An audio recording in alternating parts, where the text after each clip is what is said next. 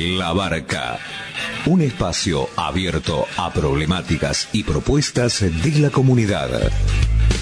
Realizan este programa Marcela Juárez y Elena Buyani.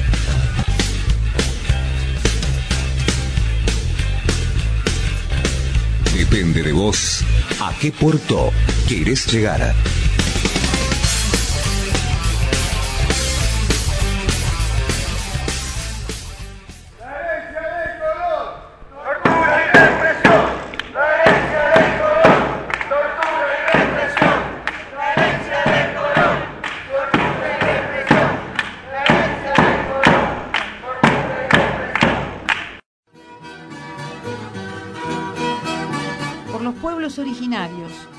Los vecinos autoconvocados, por los luchadores sociales, por las asambleas ciudadanas, por todos los que luchan contra la contaminación y el saqueo. por el otro bicentenario, el bicentenario de los pueblos.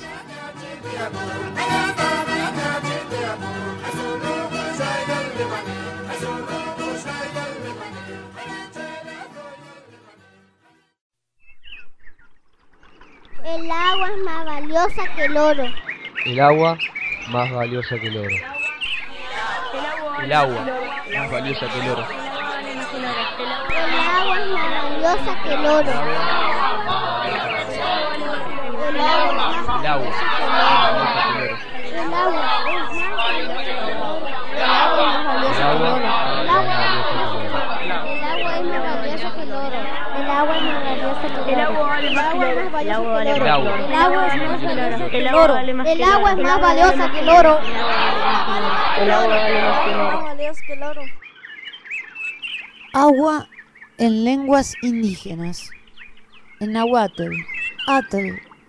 En Mapuzungún, la lengua mapuche. Co. En Quichua, Yacu. En guaraní, El agua es un en Aymara, Uma. El agua, azul. los textos de las infografías del otro bicentenario, el bicentenario de los pueblos. Campaña continental a favor de la Pachamama y en contra de la megaminería a cielo abierto. Comunidad contra arte, Desde Pampa del Infierno, Chaco, los ecoguardianes de la escuela número 657 y entrelazando en Avia Yala. Las voces de este spot fueron grabadas por cientos de chicos de nuestro continente Avia Yala.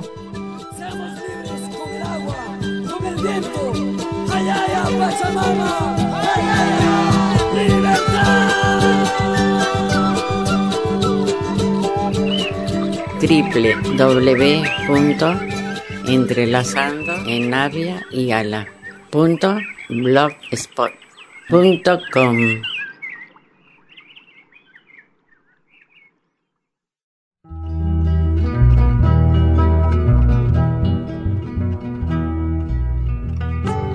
La magnitud de los emprendimientos de megaminería a cielo abierto ponen en peligro a todas las cuencas hídricas de nuestro continente.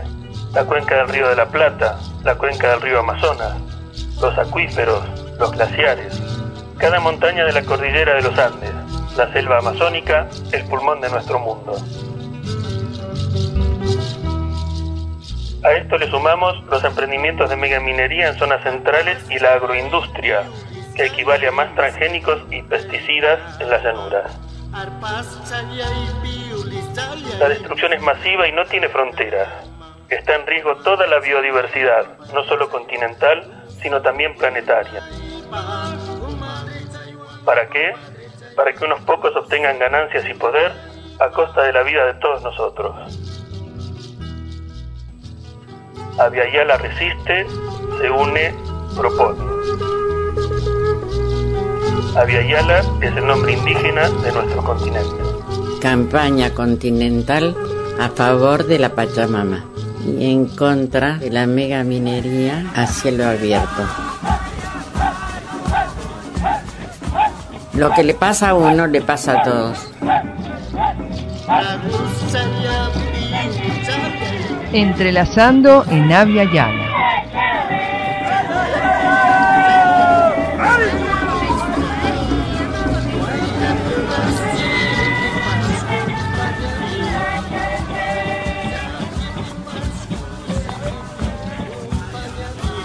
www.entrelazando en Avia y Ala. blogspot.com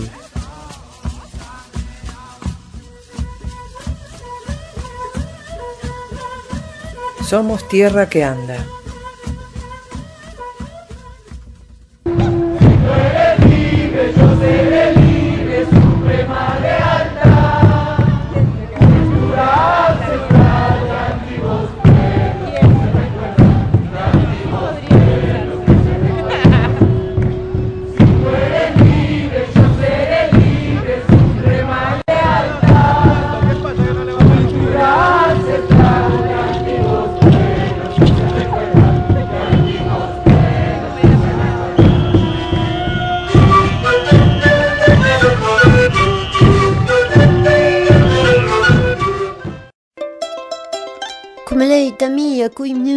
Estoy diciendo bienvenidos en la lengua de los mapuche, el mapuzugún. Noja Elena Buyani Cani. Les digo en quechua que mi nombre es Elena Buyani. Mbae pareco, te pregunto cómo estás, cómo andás en guaraní. Jalaná. Te saludo como lo hacen los querandí entre sí. Y así iniciamos otro programa de la barca, el programa del colectivo, entrelazando en Avia Yala, como todos los miércoles a partir de las 20 horas por la AM 1380 y sus repeticiones, incluida la transmisión en directo a través de YouTube de la radio. Y los domingos a las 21 horas por FM La Boca. Y también podés escuchar el programa grabado en Spotify.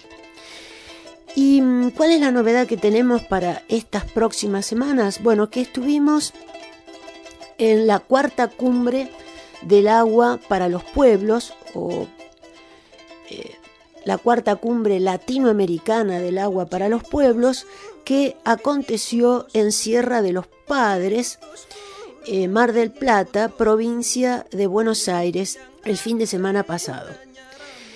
Y mm, celebramos eh, la existencia de estas cumbres, de estos encuentros donde la gente puede eh, forjar objetivos comunes, denunciar, promover, ayudarse, eh, bueno, nos parece trascendente todo este tipo de actividades.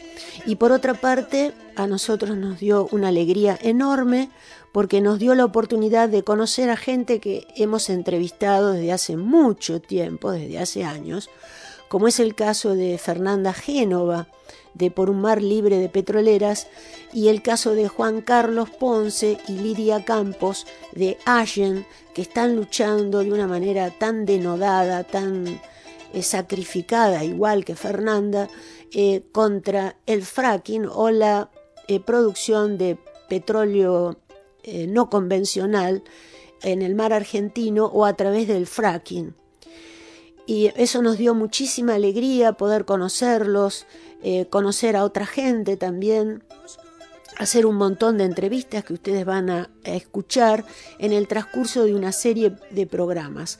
No sé cuántos programas vamos a usar porque todavía no he concatenado la cantidad de tiempo grabada que tenemos de entrevistas, porque nosotros no, ustedes saben muy bien que no ponemos límites a las entrevistas, simplemente conversamos para poder llegar a algún nivel de conclusión con nuestros entrevistados. Eh, lo más notable que nos eh, pareció de toda este, esta cumbre fue precisamente la denuncia contra la empresa israelí Mekorot. Y bueno, eh, ustedes hoy van a escuchar una entrevista que habla sobre el Plan Nacional contra la empresa Mekorot, que ya sabemos lo que va a hacer en Argentina porque lo está, lo hizo y lo está haciendo en Palestina.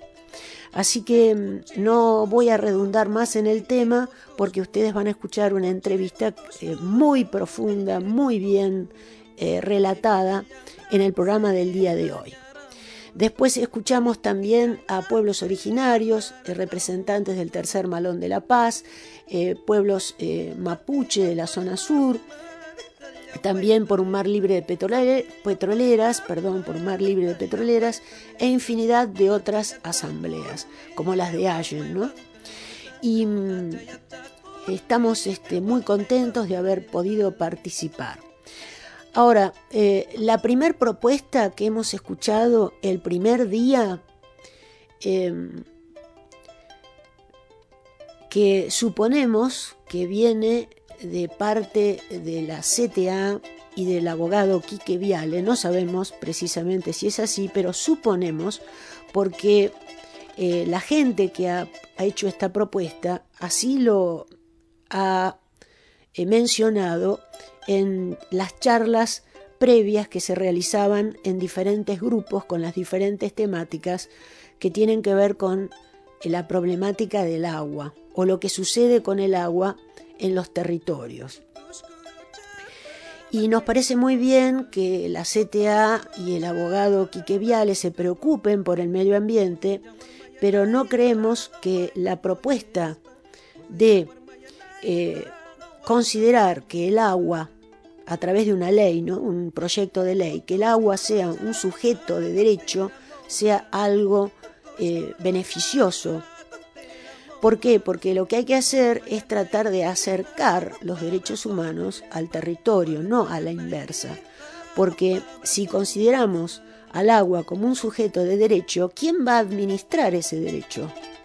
Un tercero, no nosotros, no el pueblo, no los derechos humanos, que es el derecho al acceso libre al agua. Es un derecho fundamental. Entonces alguien lo tiene que administrar. ¿Y quién va a ser?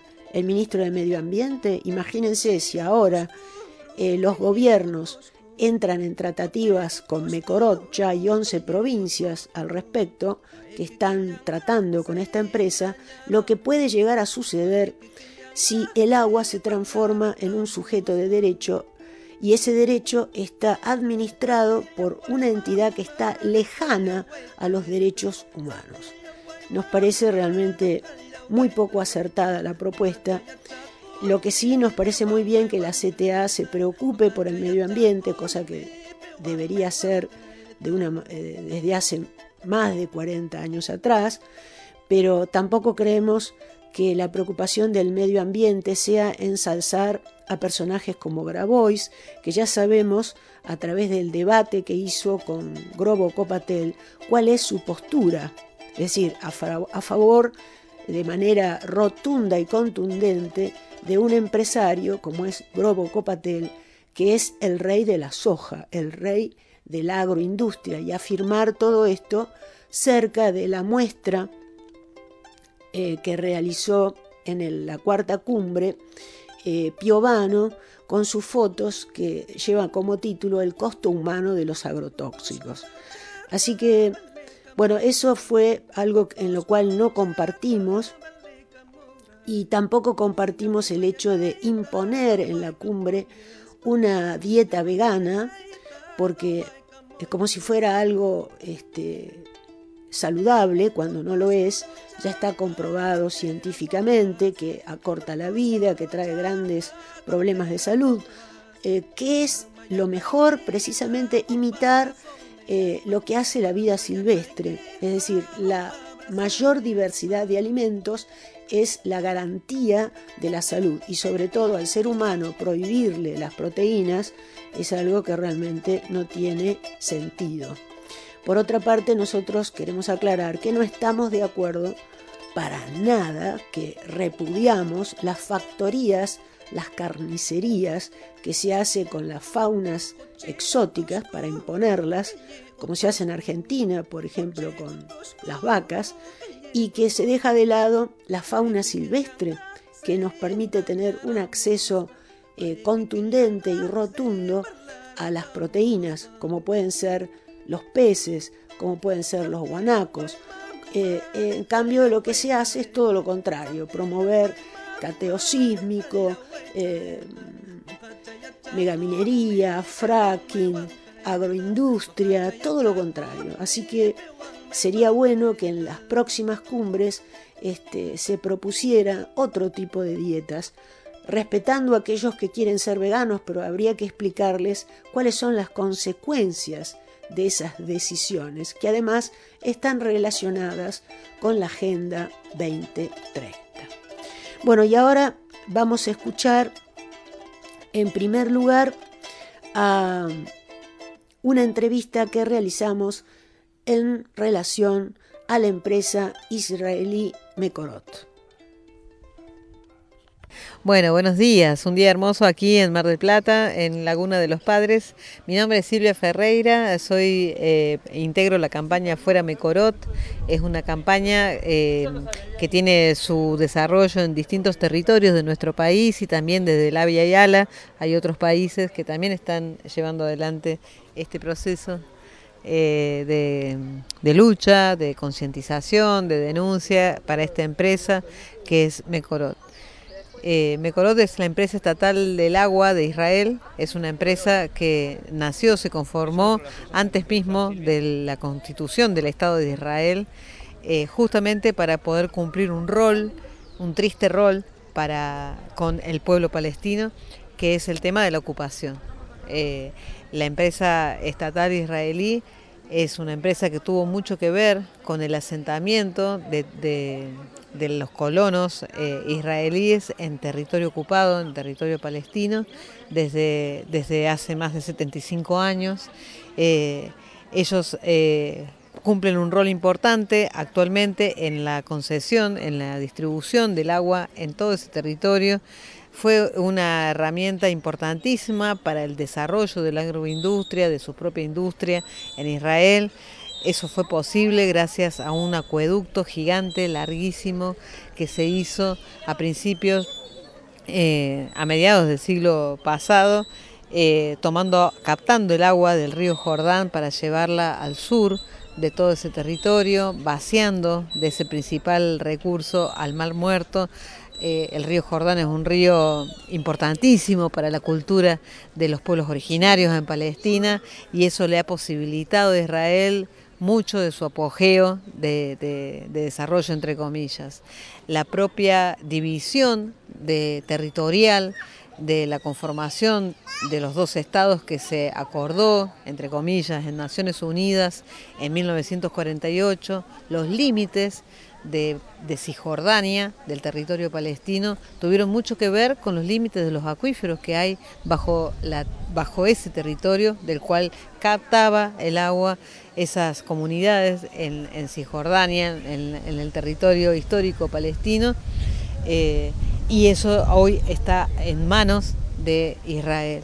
La empresa estatal eh, Mekorot Hoy gestiona el agua, el 80% del agua en Cisjordania, en territorio eh, palestino, no solo en el territorio ocupado por los colonos israelíes, sino que también el territorio que habita la población palestina y está denunciada internacionalmente por llevar adelante un apartheid del agua justamente porque le priva de este vital eh, recurso a la población. Tiene una serie de mecanismos a través de la cual autoriza o no la perforación del agua subterránea para el uso de agrícola, para el uso de consumo diario, eh, le destruye o autoriza o no eh, la captación del agua eh, de lluvia, que es una importante fuente de provisión de agua para el consumo humano.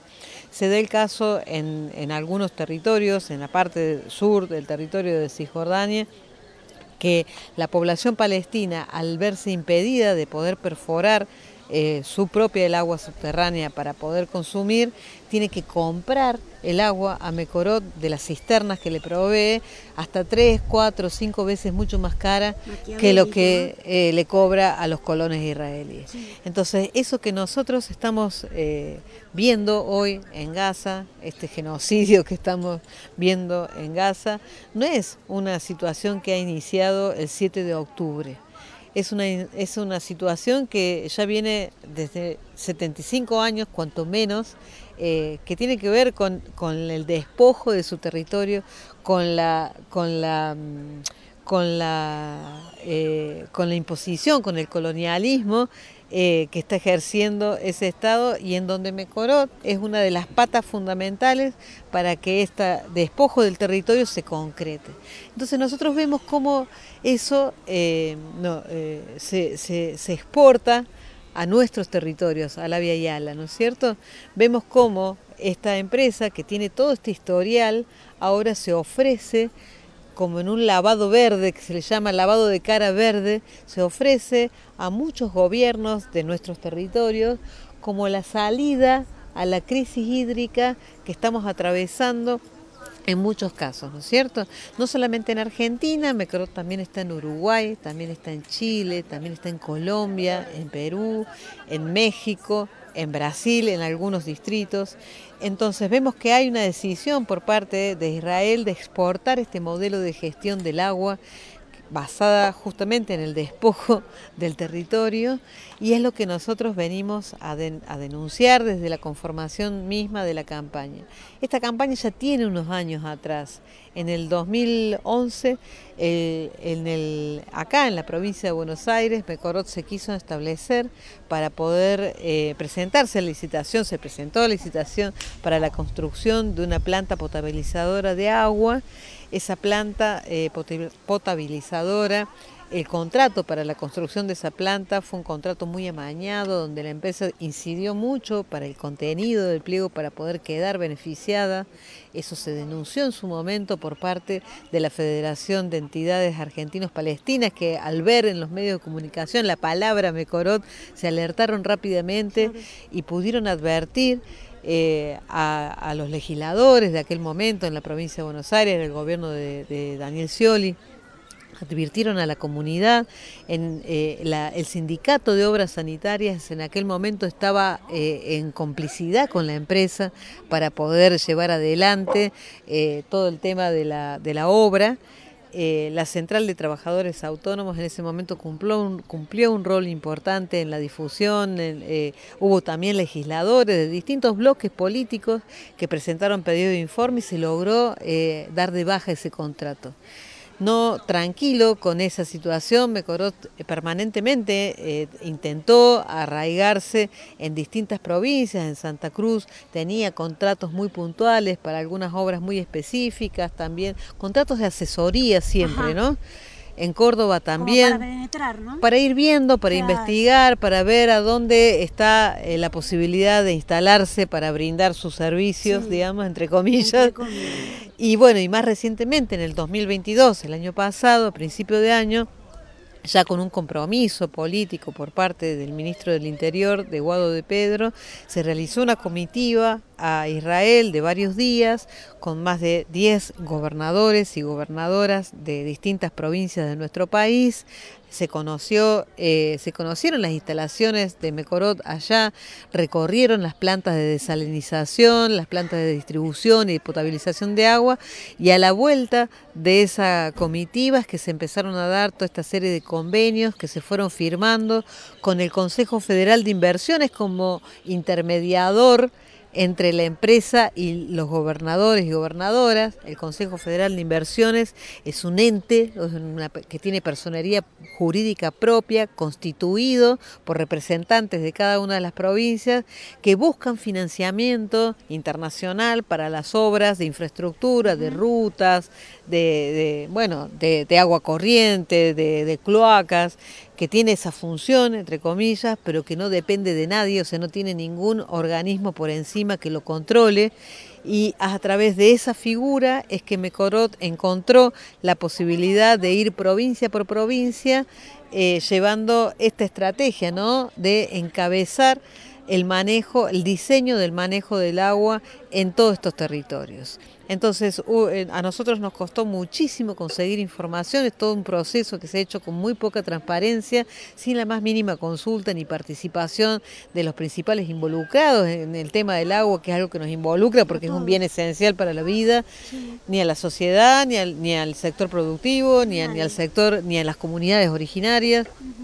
Esto se está llevando adelante desde hace varios meses en algunas provincias eh, los plazos de, elaboración del diseño del manejo del agua son dos años en casi todos los casos, o sea, a medida que pase el tiempo, luego de esos dos años van a presentar un plan de manejo que va a implicar, eso también en algunos convenios está presente, el cambio de la legislación que está vigente en cada una de las de las provincias para poder, eh, bueno, eh, desestructurar y volver a reestructurar cómo se distribuye el agua y para qué, ¿no es cierto? Entonces, las provincias que han sido eh, involucradas en este proceso son Mendoza, San Juan, La Rioja, Catamarca, Formosa, Río Negro, Santa Cruz, luego Santiago del Estero, eh, la provincia de Santa Fe y más recientemente los gobernadores electos de Neuquén y de Chubut eh, manifestaron también luego de viajar también en su propia comitiva hace un mes y medio atrás eh, el compromiso de avanzar en convenios eh, con Mecorot y con Israel. Bueno, eso es lo que estamos denunciando. Nos parece que en el contexto actual del, conflicto, del genocidio que se está dando en Gaza, no, no queremos ser cómplices de, eh, de empresas que llevan adelante estos crímenes, que llevan adelante, que ejercen este apartheid nos parece que el dinero que usan los gobiernos para poder pagarle a esta empresa que diseña sale de nuestro bolsillo y nosotros no queremos ser cómplices de esos crímenes, por eso es que le estamos por un lado exigiendo a cada uno de estos gobiernos que se den de baja esos convenios, que se suspendan todos los programas que derivan de esos convenios y que se abra la participación a las comunidades para algo tan delicado como el manejo del agua. Eh, IPIR, Muchas gracias en la lengua de los querandí. Gracias, gracias a ustedes. Acabas de escuchar la entrevista que realizamos en la cuarta cumbre del agua de los pueblos, eh, que se realizó en Sierra de los Padres, Mar del Plata, provincia de Buenos Aires, Argentina, en relación a el plan macabro de la empresa israelí Mekorot, en relación al agua, por supuesto. Y otra cosa más queríamos aclarar, que eh, creemos en Entrelazando una Vía Yala que hay una temática que engloba más aún lo que nos sucede eh, que el agua, que es precisamente el territorio, porque el extractivismo lo que hace es desplazar a las poblaciones de los territorios, es fundir las economías regionales. Y todo eso, si no se toma en cuenta el territorio, se deja de lado. Por eso nos parece que el territorio es una temática que aglutina más aún todo lo que nos sucede. Y esto es una propuesta que no es de Entrelazando una Vía Yala, sino que es una propuesta de los pueblos originarios. Y ahora vamos a escuchar, no sé si vamos a poder escucharla completa, pero sí vamos a escuchar la entrevista que le hicimos a los representantes del tercer Malón de la Paz que estuvieron presentes en la cumbre. Eh, presentate y contanos eh, todo lo que, vos consideres importante de tu pueblo. Eh, mi nombre es José Cuenca Cruz, soy de la comunidad de Colla Vitiche, Tartagal, norte de Salta, y mi comunidad es parte de la Asamblea de Articulación Plurinacional Regional Norte Salta, que es un espacio organizativo autónomo de los pueblos originarios de la región norte de Salta. Y de mi parte estoy aquí en este momento a consecuencia de que estuve en, primer lugar acompañando al tercer Marón de la Paz desde el segundo día de su salida de Jujuy, que pasó por Salta Capital y ahí me sumé para acompañar porque venía observando lo que venía pasando en Jujuy.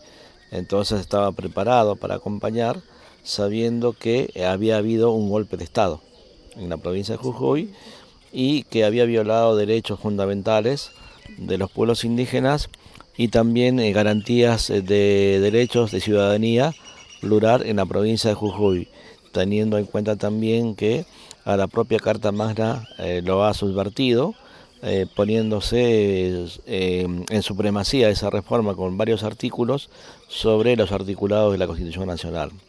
Entonces, en ese sentido, desde el primero de agosto, que llegó el Malón de la Paz a la Ciudad Autónoma de Buenos Aires, y frente a la Corte Suprema de Justicia o injusticia eh, generó eh, su permanencia pacífica y activa.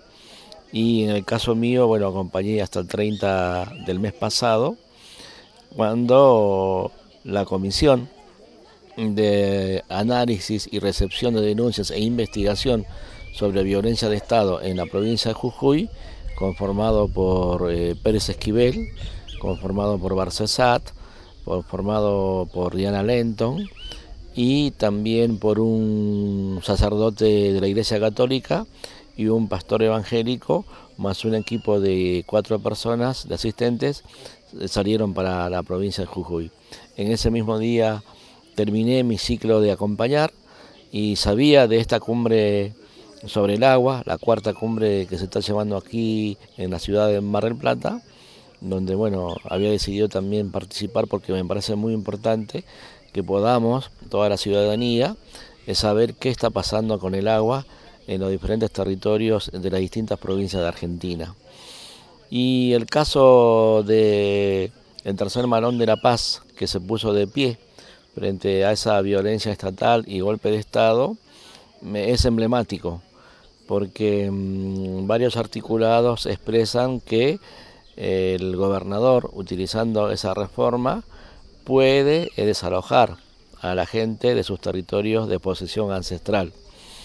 Entonces, en el devenir de las próximas semanas, meses o año tal vez, de mi parte considero que sí hay una, guerra entre el poder eh, establecido en Jujuy, que ya es una dictadura, no es un poder democrático, y eh, los pueblos indígenas que resisten junto con el resto de la sociedad jujeña, específicamente para los pueblos indígenas, eh, hay dos posibilidades. Que eh, Gerardo Morales, como dictador, desaloje a la gente de sus territorios ancestrales o las comunidades de los pueblos indígenas desalojen del poder dictatorial a Gerardo Morales.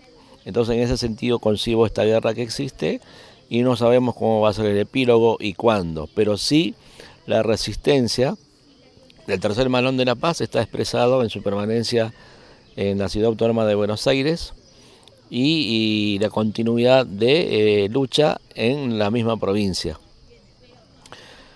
Entonces, esta situación que tiene demandas específicas que trajo el, malón que vino, alrededor de 190 personas que salieron de la provincia de Jujuy por mandato de la gente, mm, trae a Buenos Aires, al Poder Ejecutivo Nacional, que el, que el Ministerio de Justicia, el Poder Judicial, em, declare de inconstitucional esa reforma ilegal y también solicita al Congreso, a las dos cámaras, tanto a diputados como a senadores, que pueda eh, hacer su actuación como representación política para que haya intervención a la provincia de Jujuy.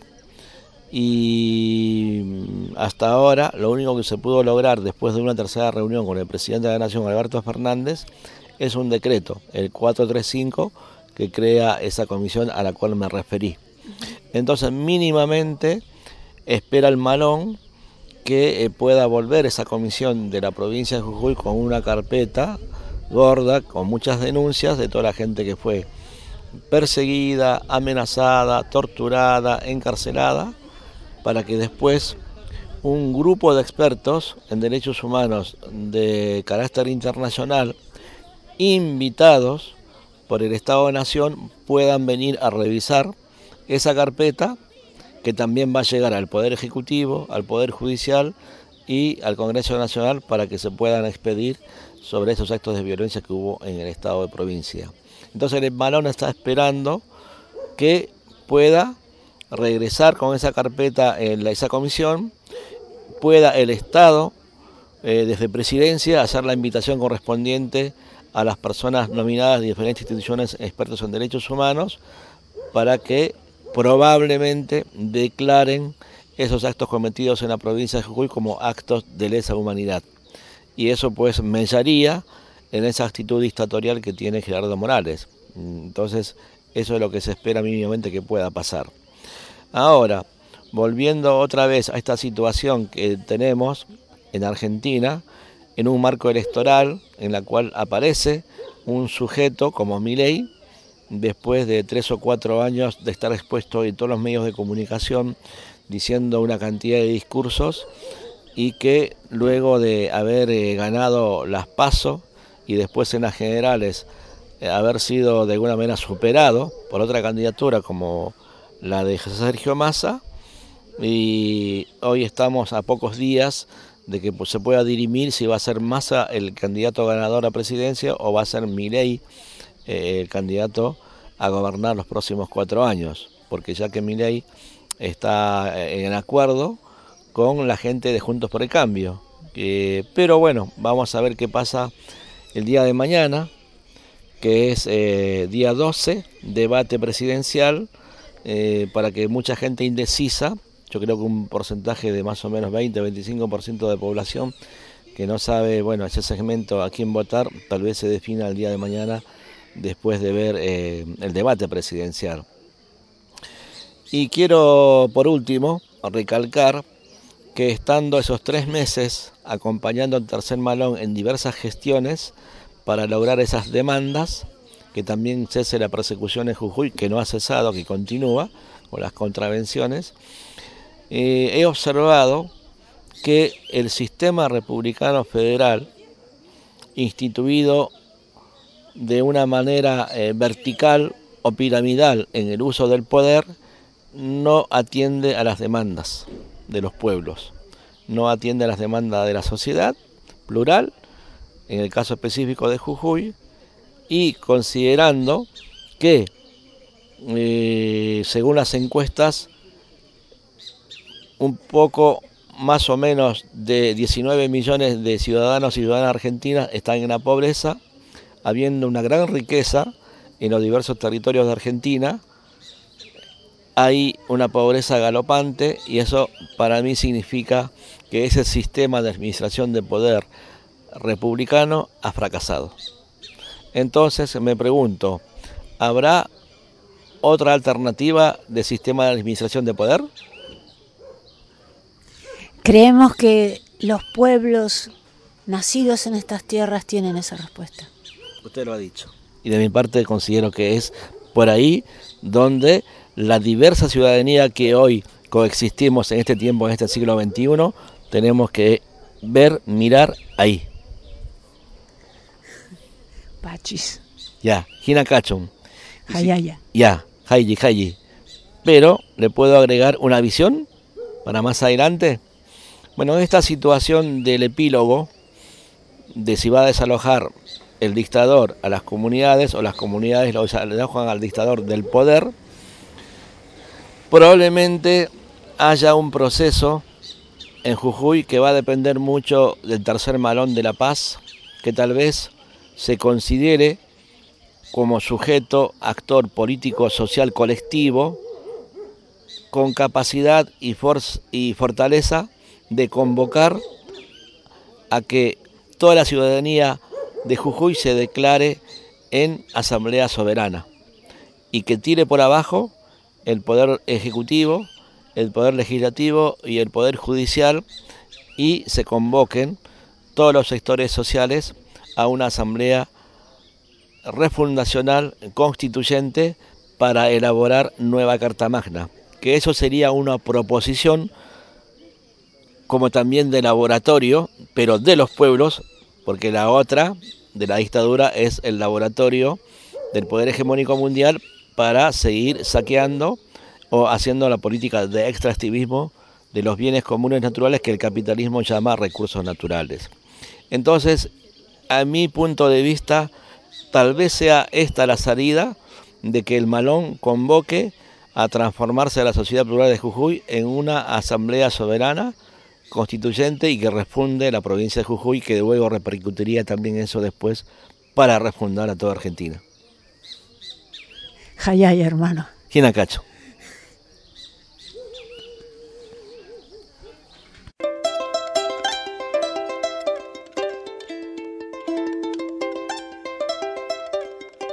acabas de escuchar representantes del Tercer Malón de la Paz que estuvieron presentes en la cuarta cumbre del agua para los pueblos en Sierra de los Padres, Mar del Plata, el pasado fin de semana. Ahora escucharemos una entrevista que realizamos a una representante del movimiento por un mar libre de petroleras. Bueno, por favor, presentate y estamos aquí en la cuarta cumbre del agua de los pueblos.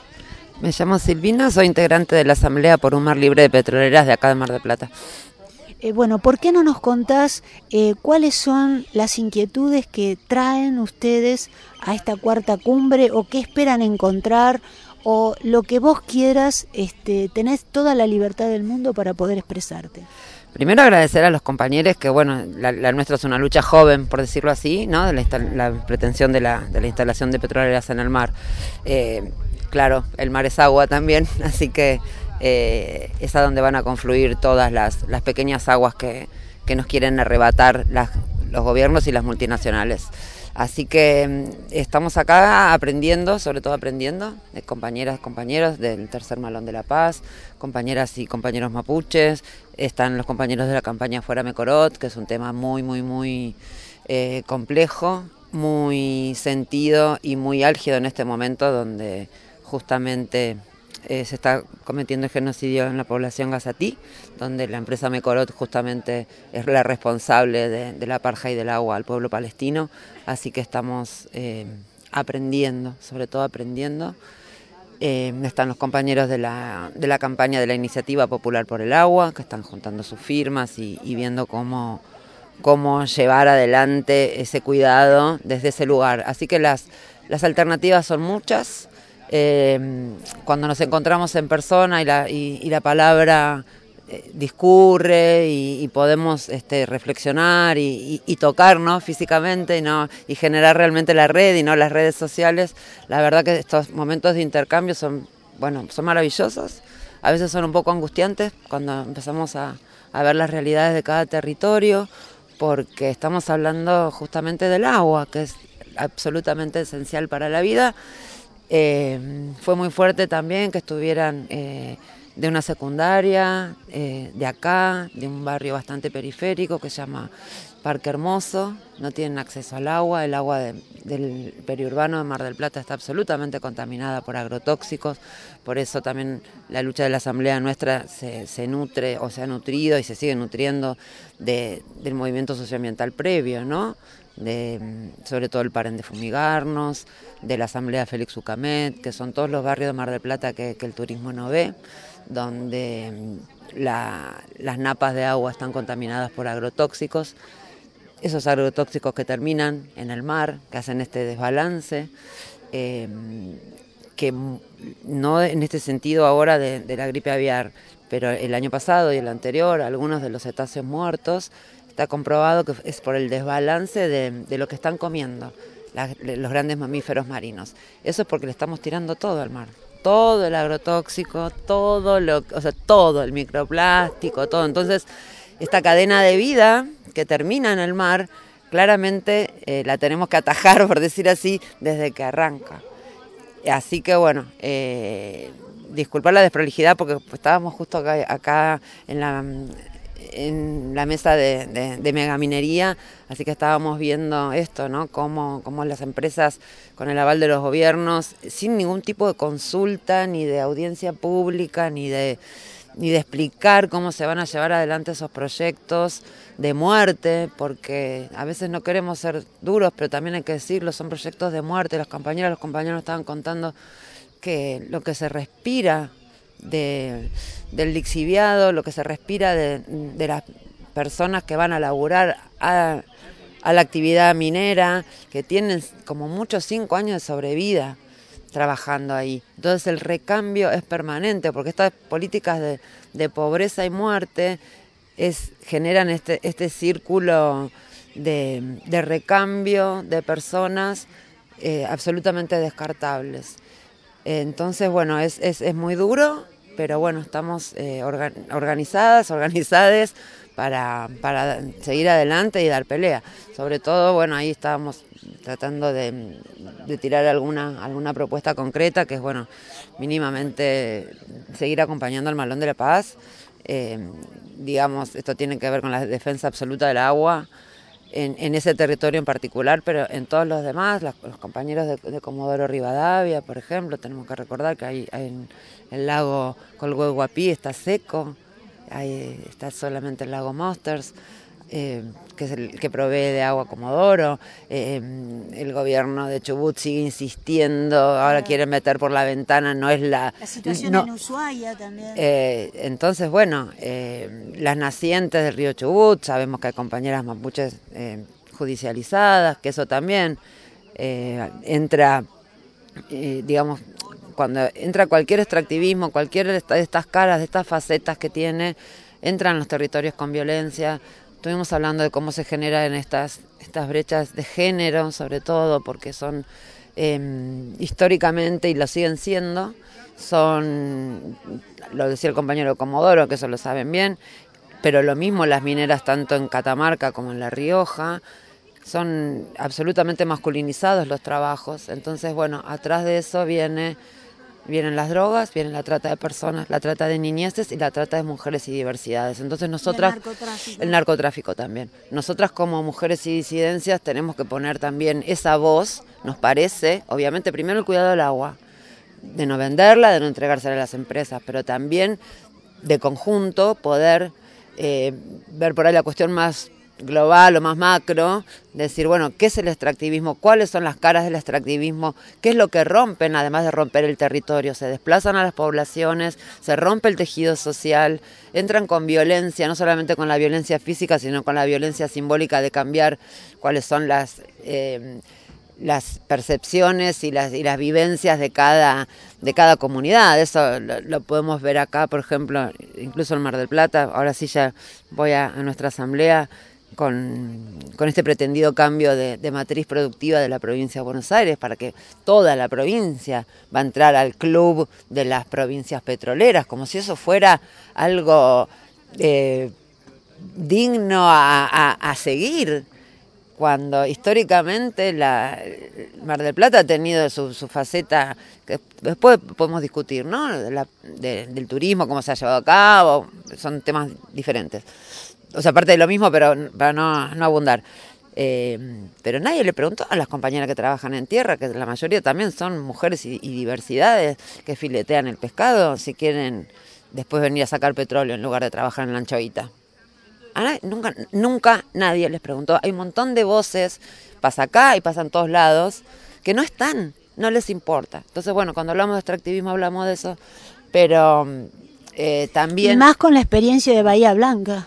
Bueno, bueno, ahí, está. tenemos el ejemplo. Ahí está. nosotros acá, eh, desde el año pasado, que empezamos a ampliar la red de comunidades costeras, que estamos ahora desde Santa Teresita hasta mm, Tierra del Fuego, Islas del Atlántico Sur, bueno, el ejemplo lamentable de lo que no queremos es eh, justamente Bahía Blanca, Ingeniero White, Puerto Rosales, eh, comunidades que no tienen acceso al mar, literal, literal. Tú una bahía que es, un accidente geográfico que se da en el mar. Bueno, son miles de personas que no tienen acceso al mar. Y eso, nada, mínimamente, pero por ejemplo el puerto acá ya hay toda una parte que está cerrada para la logística de lo que es la prospección sísmica. Entonces, bueno, es la misma, la misma política según el, el, proyecto de muerte que quieran llevar adelante. Entonces, bueno, esto, pero a la vez, eh, para no cerrar tan, tan, tan tristes y tan... Eh, esto que estamos generando, sí, son redes de vida, de comunidad, de, de entendimiento, de poder comprender. No es lo mismo que, que lo, leas en un diario o veas un posteo en una red, que esté una compañera, un compañero, un compañero diciéndote, mira, esto es lo que pasa en nuestro lugar. Recién la compa nos mostraba de dónde viene el agua del cerro, donde, donde viven y la tienen que subir, ¿no? A buscar en, en Jujuy. Entonces, bueno, eso eh, este tejido de redes es lo que nos está dando esta cumbre. Así que bueno, ahora en un ratito es la plenaria y mañana saldrán las conclusiones y bueno, agradecida, disculpa el desorden, pero bueno, estamos muy muy atravesadas. ningún desorden, todo clarísimo, perfecto. Porque recién estuvimos llorando un montón y bueno, viste, es muy fuerte. Ipir, Ipir quiere decir gracias en Querandí, que son los pueblos eh, originarios típicos de estos territorios. Bueno, mira vos, yo les decía a los, a los compas, yo soy de Cámara de Plata, este, mi...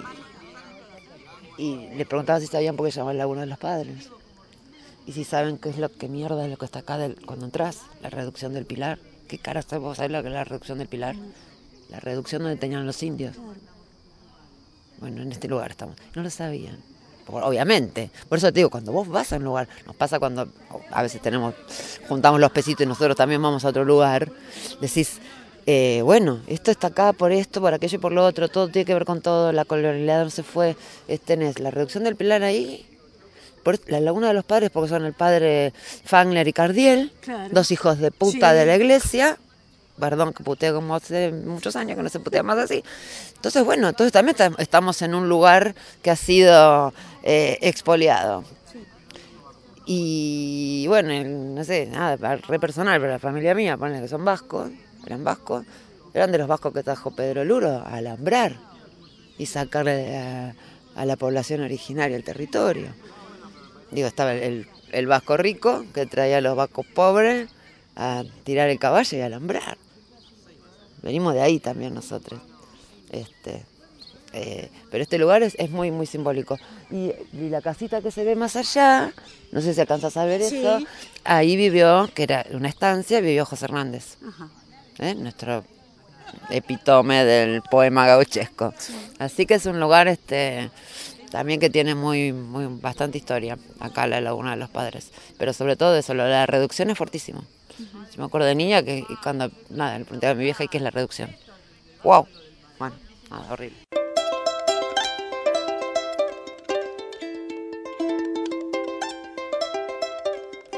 Y no nos queda mucho más para comentar del programa, decirte que la semana que viene vamos a continuar con estas entrevistas de la cuarta cumbre y continuaremos reflexionando al respecto. Nos despedimos diciéndote, como siempre, en la lengua de los wichí, nanechepa, que quiere decir levantémonos, alcémonos, pongámonos de pie de una vez por todas para ser libres de una vez. Luis Pato Condorí presente, ahora y siempre. Marcela Juárez, jamás te olvidaremos, siempre estarás presente en todas las actividades de Entrelazando en Avia Yala. Hasta el miércoles próximo.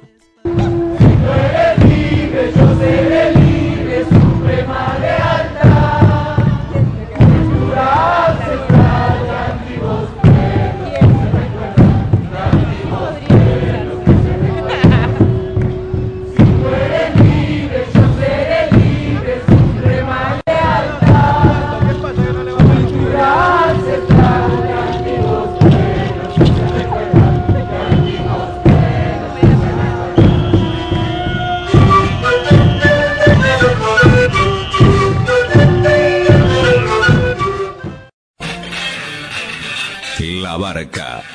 Un espacio abierto a problemáticas y propuestas de la comunidad. Realizan este programa Marcela Juárez y Elena Buyani.